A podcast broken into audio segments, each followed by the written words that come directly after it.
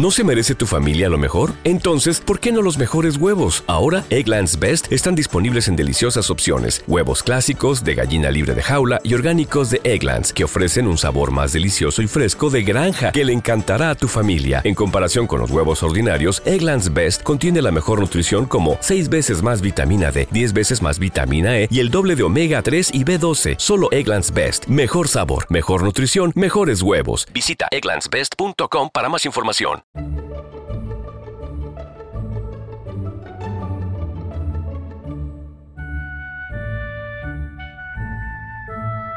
Bienvenidos a Trasteando en la Escuela con Marta Ferrero.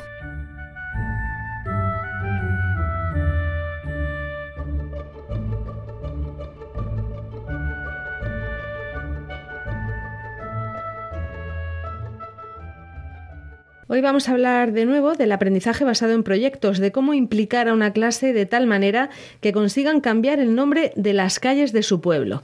Cómo se motiva a unos niños, al colegio y a las familias para que de verdad transformen lo que les rodea. Vamos a ver si conseguimos respuesta para estas preguntas con el invitado de hoy.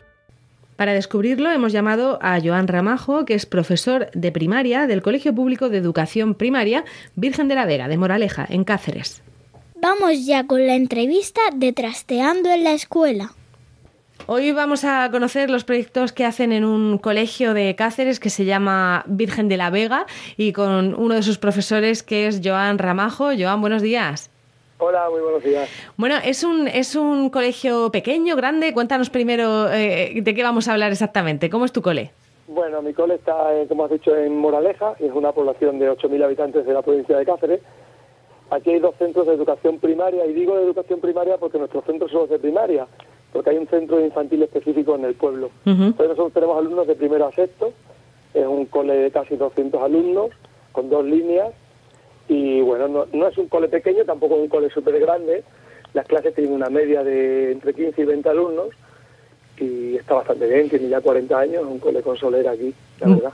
¿Y trabajáis todos los eh, profesores por proyectos o, tú en particular? la, tendencia de los últimos seis años, que son los que yo llevo en el centro, eh, es esta, es decir, ya hay prácticamente la mitad del claustro está trabajando por proyectos, eh, la mayoría de las clases, de los grupos, tienen ya su blog educativo dentro del aula integrado, y sí que hay una cierta tendencia al uso de las metodologías activas dentro del aula, de hecho, somos centro perteneciente al programa de, las competencias profesionales docentes de aquí de Extremadura, que es pionero de este programa, para mejorar cuál es nuestra profesionalidad. Y, sí que es un centro que está atendiendo a, trabajar de esta manera, la verdad. Bueno, y en concreto, ¿a qué, ¿a qué edad das tu clase? ¿Qué, curso? Yo tengo un grupo de quinto, tengo niños entre 10 y 12 años, dependiendo si los han hecho o han repetido. Es mi primer año con ellos como tutor y es mi quinto año como maestro suyo porque soy también especialista en educación física un grupo de 17 alumnos. Bueno, y con esos 17 alumnos, eh, ¿cuántos proyectos eh, haces en un, en un curso? No sé si tienes un, un proyecto global grande y luego eh, otros pequeñitos, o cómo funcionas exactamente. Bueno, mm, la verdad que tenemos múltiples y por suerte tengo un grupo súper bueno, donde las familias la verdad que me están ayudando muchísimo. Destaco esto de las familias porque me parece esencial contar con ellas para poder trabajar de esta manera sobre todo en el proceso de desaprendizaje, en el que ellos entiendan de que de esta manera sí que se aprende. Y eso tiene que hacerse con evidencia y a las familias más o menos hay que dejarle las cosas claras. Y este año, como proyectos grandes, grandes, vamos a hacer ya el tercero. Hemos hecho uno que se llama Merezco una calle, que va relacionado con, el, con la igualdad. Eh, lo que estuvimos haciendo un estudio de las calles de Moraleja, del nombre que tenían, si eran el nombre de mujeres y de hombres, y nos dimos cuenta que solo 11 calles tenían nombre de mujer hemos conseguido en pleno cambiar ya dos calles de Moraleja, aprovechando de la memoria histórica, la ley de memoria histórica, y hemos acabado ahora otro que se, llama, se ha llamado el Ministerio del Tiempo, basado en el programa, en la serie del Ministerio del Tiempo, un proyecto ramificado absolutamente, donde había cuatro grupos que les he mandado a distintos momentos de la historia de nuestro país a solucionar problemas de manera ficticia para que la historia no cambie. Ha sido súper interesante. Pues vamos a empezar, vamos a empezar poquito a poco, porque me interesa que me cuentes eh, todos los detalles. Por ejemplo, merezco una calle. Lo cuentas como si fuera tan sencillo, o sea, que unos niños de quinto eh, hagan que el pleno de un ayuntamiento cambie el nombre de, calles. Eso, eso no es, no es tan sencillo como parece cuando lo cuentas tú, ¿no? ¿Qué, hay detrás de todo ese trabajo? Pues detrás de todo ese trabajo es lo siguiente. Yo vi este proyecto de Rosalía Arte, una maestra, de, una persona de Málaga, y lo, ofreció como que cada uno podía adaptarlo a su contexto, yo adapté a mi población y hemos trabajado en lengua y en matemáticas. ¿Qué hemos hecho? Hemos hecho un estudio de todas las calles de nuestro pueblo para saber cuántas se llamaban con nombre de mujer, cuántas se llamaban con nombre de hombre y cuántas tenían una nominación que no fuera de, ni de hombre ni de mujer. Para trabajar los tantos por ciento. Hemos hecho estadísticas de cuántas de una manera y cuántas de otra. Nos hemos dado cuenta de que había solo 11 de mujer y, y 100 de hombre y lo que hemos hecho es buscar mujeres emblemáticas de, Extremadura a lo largo de la historia. Hemos buscado ocho, han trabajado en pareja, han preparado unas presentaciones de Google buscando información sobre estas mujeres emblemáticas y hemos hecho una exposición pública dentro de clase con las familias para explicarles cuál eh, eh, que queríamos que, que estas mujeres tuvieran una representación en una de las calles de la población. ¿Cuál fue nuestra sorpresa? Que el ayuntamiento fue consciente de este proyecto y le enviamos una carta al alcalde eh, explicándole un poco lo que habíamos hecho y lo que no. Eh, nos respondieron diciendo que estaban en pleno proceso de cambio de calles con la memoria histórica, cosa que nosotros no conocíamos, y nos propusieron que varias de las calles que nosotros estábamos estableciendo fueran las que empezaran a cambiarse en el pueblo. Nos invitaron a un pleno oficial en horario de tarde, en el que fuimos los 17 alumnos con las 17 familias, en la que dos alumnos, uno de ellos con discapacidad, expusieron el trabajo que habíamos hecho y se votó en pleno la decisión del cambio de la primera calle y los 12 concejales de la población votaron que sí. Y, ahora mismo ya hay dos calles que tienen nombre de lo, de lo que nosotros hemos trabajado en clase. Bueno, ¿y quiénes son esas dos mujeres que tienen ya calle? Pues una es Inés de Suárez, que es una conquistadora extremeña, y otra es una mujer del pueblo, una mujer humilde, desconocida absolutamente por el resto, que era una antigua vendedora de pasteles con un carro ambulante por la población, que se llamaba Herminia, Herminia Roma la Rosquillera hemos cambiado la calle General Mola y la calle General Sanjurjo. Nada menos, ¿eh? la verdad es que tuvo que ser emocionante, ¿no? Ese, ese pleno. Es absolutamente un aprendizaje de servicio en, su totalidad. Es decir, nosotros con nuestro trabajo hemos modificado aspectos de nuestra población y que tiene una repercusión grande, histórica, y que probablemente permanezca en el tiempo siempre, ¿no? ¿Fuisteis también a la, a la inauguración de la calle o, eso aún no se ha...? En breve porque aún no están las placas, que tiene un proceso burocrático claro. de que se puedan poner incluso alegaciones, que ya ha pasado ese tiempo también, y, nosotros, y estamos esperando a que el ayuntamiento nos diga qué día podemos para poder ir a cambiar la placa con los personas del ayuntamiento. Muy bien. Eh, esto, sí, claro. La verdad es que es, es, una, es una chulada, ¿no? Además, para niños de 10, 11 años, decir, eh, ya durante toda la vida yo cambié esa calle, ¿no? Eso es, cada vez que pasen por ahí dirán, esto es el producto de nuestro trabajo y un trabajazo detrás muy grande, ¿sabes? Eh, lo interesante también es que dentro del proyecto Merezco una calle, que lo están haciendo muchos centros a nivel nacional, porque me consta, creo que somos el único colegio que ya ha cambiado calles en un pueblo. Bueno, pues eso... El único, de momento, ¿eh? No quiero decir con esto que no hay otros centros que estén en el Sí, sí, que a lo mejor están, en, están en ello y... visibilizar esto creo que ha hecho a más gente ponerse a hacer este proyecto. De hecho, yo tengo compañeros de Jaén que me han pedido la programación y de otros centros para hacerlo, adaptarlo a su contexto, claro. Y tú no tienes ningún problema en, darlo, ¿no? Ese tipo de cosas se comparte. en mi blog, en el blog nuestro de la Liberclase, está la programación entera de todos los proyectos que hacemos en un Geniali y cada uno puede coger lo que quiera. Es totalmente público, comparto los documentos en línea, comparto las rúbricas, comparto los estándares que trabajamos, la metodología, todo. Yo comparto todo. Muy bien, muy bien, eso está muy bien. Lo compartiremos también en, las notas de este programa con los enlaces por si alguien quiere verlo. Y utilizas mucho una, una aplicación, una web que se llama Geniali. ¿Qué, qué tiene de particular? ¿Por qué, ¿Por qué te gusta utilizarla? Bueno, Geniali, aparte de que es española, y me parece que creo que es la herramienta digital de presentaciones mm, mejor que hay ahora mismo, mejor que, es que lo tengo, lo tengo clarísimo, y que tiene sin acceso para el alumnado de cualquier edad, es muy intuitiva, te permite tanto hacer imágenes fijas como presentaciones o videopresentaciones dinámicas. Hay muchísimas plantillas hechas que te permiten modificarlas encima y creo que es tan fácil, tan sencillo de usar que mm, puedo decir que mis 17 alumnos son auténticos profesionales de Genially en solo dos meses. Es decir, hacen cosas mejores de las que yo prácticamente me puedo plantear. Y me parece una herramienta tan atractiva y tan intuitiva a la vez que te permite pues todo, trabajar en clase, eh, hacer trabajo, eh, presentar los proyectos que estamos haciendo, bueno, creo que tiene mucha versatilidad, ¿sabes? Bueno, pues tenemos por un lado, ya hemos aprendido qué es Merezco una calle, por qué utilizas tanto esa aplicación que se llama Genial y que la verdad es que hacen los niños hacen unas presentaciones muy chulas con, esa aplicación. Y bueno, ¿y qué es el, Ministerio del Tiempo? ¿Cómo, cómo se desarrolla ese, ese proyecto que dices que utiliza mucho de gamificación, no? Eh, sí, el Ministerio del Tiempo es, mm, la narrativa comienza eh, el ministro, que en este caso soy yo, que soy el maestro, me grabo cuatro vídeos eh, y la primera, la primera prueba es un, es un reto, mm, digamos, parecido a un escape room, donde tienen que solucionar unos problemas matemáticos que les lleva la clave de un candado para abrir un bote de cristal donde hay un código QR. Ese código QR te lleva un vídeo, que es este vídeo que hablo. En ese vídeo, mm, yo vestido de ministro con corbata y traje, les mando a un momento de la historia porque tienen que solucionar un problema. Los cuatro momentos han sido le he mandado al año 16 antes de Cristo al Teatro Romano de Mérida porque el cónsul del momento no quiere hacer el teatro en Mérida, lo quiere llevar a Sevilla y la función de ese equipo va a ser intentar convencer a este, a este emperador romano de que no, que no haga Mérida, si no sería un desastre para nuestra comunidad. A otro grupo lo mandé a 1492 porque les dije que habían secuestrado a Cristóbal Colón y no podía partir a, descubrir América. A otro grupo lo mandado a la Constitución de Cádiz, de 1812, porque les digo que los franceses van a conquistar el, todo el territorio y claro, si no se declara la primera constitución, pues nosotros probablemente no seríamos el país que somos hoy, ¿no? Y a otro grupo les mando a 1605 a hablar con Cervantes porque está decidido a no escribir el Quijote porque a él lo que le gusta es escribir teatro. Ajá. Que era, era uno de los argumentos de un capítulo del Ministerio del Tiempo. Sí, claro, y me sí. un poco de la serie Ministerio del Tiempo para coger ideas, ¿no? La verdad es que es, la serie es, es, genial, pero bueno, de eso no va, no va el podcast, sino de educación. ¿Y, y cómo haces que los niños, o sea, eh, qué tienen que prepararse ellos para poder superar estos, estos retos que les pues, proponías? los, niños eh, abren la puerta que les lleva a, esta, a este momento histórico, de manera ficticia, evidentemente, y tienen que ir superando retos de matemáticas, de lengua, de plástica y de educación física en distintos lugares a los que van llegando para llegar al final que es conseguir esto que os he contado.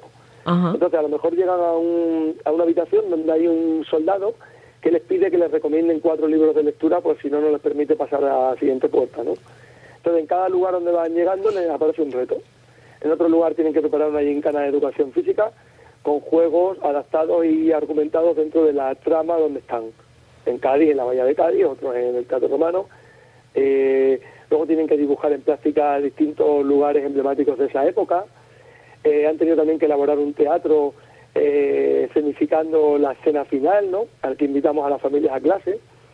Le hice un skate room para volver al presente, donde tenían que superar retos relacionados con los últimos que habían estado haciendo en la biblioteca, tutorizados por una mamá dentro.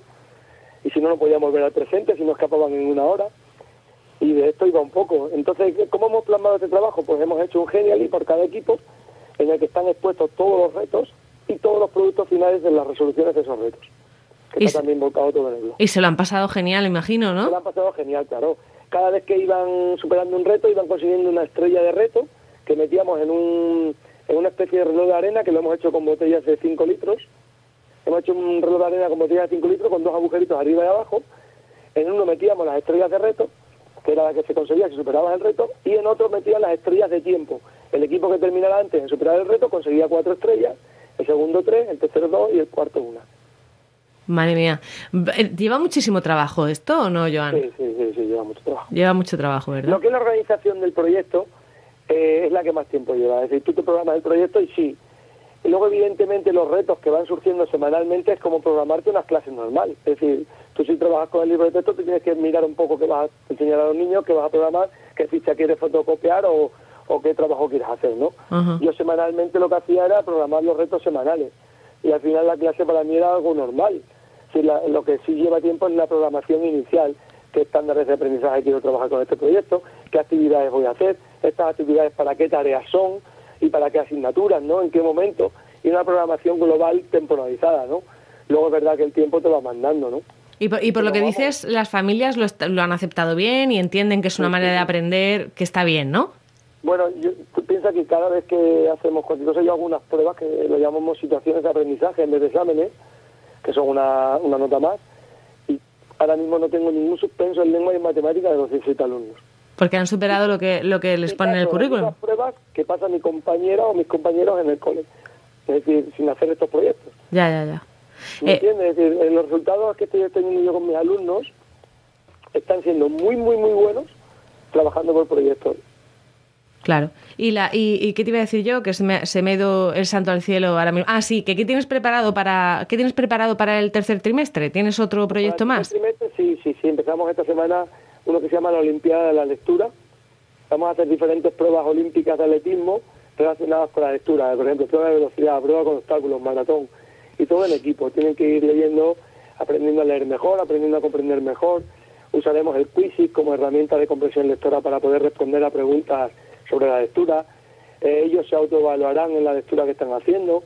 Bueno, ahora estamos con la formación de equipos, con la autoevaluación con dianas de, de autoevaluación para asignarse los roles de cada equipo. Y la semana que viene ya empezamos con la primera ficha de lectura. ¿Y, y tienes, eh, tienes muchos materiales, mucha necesidad de materiales? ¿Tienes libros de texto? ¿Cómo, cómo trabajáis? Eh, nosotros tenemos el libro de texto porque está incorporado en el centro como tal, como recurso. Yo lo uso como un recurso más. Me viene bien en algunos momentos para hacer ejercicios, para entrenar, digámoslo así. Ajá. Pero yo eh, me puedo tirar 15 días sin abrir ningún libro, perfectamente en clase. ¿Y, y pizarras digitales, forma de grabar? Digital, eh, hago bastante presentaciones con el Genially, trabajamos mucho con Flip Classroom, los niños empiezan a construir aprendizaje a partir de lo que saben y se enseñan entre ellos.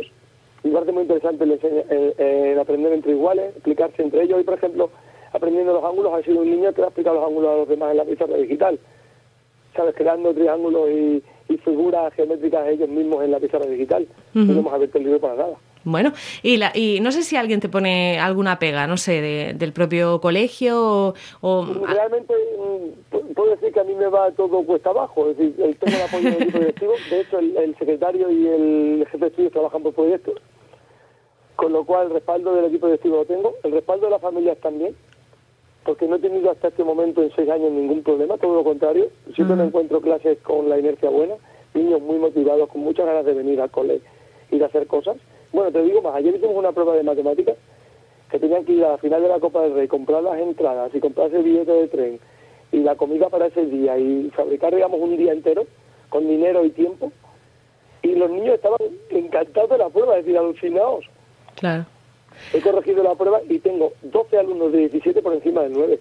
Bueno, bueno, está muy bien. Hoy, hoy, ¿eh? Y, y- y- que, que te quiero decir que es la parte de encontrarte una prueba, una situación de aprendizaje motivado, solamente eso ya te lleva a tener un punto de, más de conexión para poder aprender mejor. Claro. Pues, eh, Joan, muchas gracias por, por contarnos todos estos proyectos y quien quiera profundizar un poquito más tiene, tiene tu página web, ¿no? Cuéntanos cuál, cuál es. se llama Diverclase con B Ujú. y, y tiene, un, esto tiene una explicación. Cuando hicimos este blog hace tres años, en la primera clase que yo tuve como tutor en quinto, fueron los propios alumnos los que pusieron el nombre al blog y vimos que existía Diverclase con V, pero como éramos quinto B y queríamos ese nombre, dijimos DIV de Diver, de quinto, Diverclase, y lo Muy explicamos bien. con un vídeo incluso en el blog. Muy bien, Y entonces bueno, tiene esa distinción, digamos, graciosa. está clarísimo que no es, por, no es por una falta de ortografía, sino porque ha No, sido, ha sido es que intencionado. Está puesto con B mayúscula para que destaque que sabemos que está mal. Muy bien. Bueno, pues Diver, Diver Clase, ¿no? Es el, el blog. blog. Poner ciberclase todo seguido en Google y es la primera que está porque tiene casi 100.000 visitas. Tiene muchas visitas, sí. Bueno, pues eh, lo pondremos de todas formas en las notas de- del programa para quien quiera consultarlo. Así que eh, quien quiera coger ideas para hacer proyectos chulos en, en sus clases de, de primaria puede tener esta inspiración de- del trabajo de Joan Ramajo. Muchas gracias por atendernos.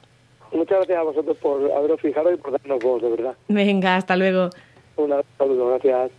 Esto es todo. Volvemos en 15 días en Trasteando en la Escuela. En este episodio 25 hemos dado más ideas para hacer proyectos interesantes con los alumnos de primaria y en las notas del programa tendréis los enlaces a las páginas que gestiona Joan Ramajo. Para terminar, os quiero recomendar otro podcast de la red de Milcar FM, se llama Perspectiva, lo lleva David Isasi y ha llegado ya nada menos que al capítulo número 100. Hablando de Apple, y hablando de Apple tenía que contar con dos de los locutores de la red de Milcar. Así que si nunca habéis oído eh, Proyecto Macintosh o Emilcar Daily, ya sabéis que esta es una oportunidad de oír a los tres locutores hablando de Apple, que es algo que les gusta mucho. Además, eh, David Isasi analiza las empresas de una forma muy didáctica que hasta los que no tenemos nada que ver con el mundo empresarial podemos entender sin problemas.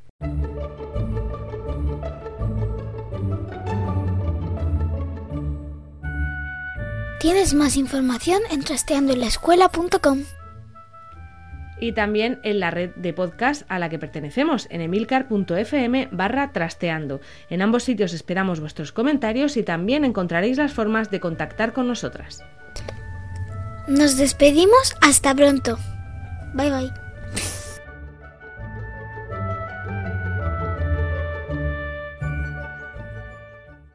Guys, it is Ryan. I'm not sure if you know this about me, but I'm a bit of a fun fanatic when I can. I like to work, but I like fun too. It's a thing. And now the truth is out there. I can tell you about my favorite place to have fun Chumba Casino. They have hundreds of social casino style games to choose from, with new games released each week. You can play for free anytime, anywhere and each day brings a new chance to collect daily bonuses. So join me in the fun. Sign up now at ChumbaCasino.com. No purchase necessary. Group. Void were prohibited by law. See terms and conditions. 18 plus.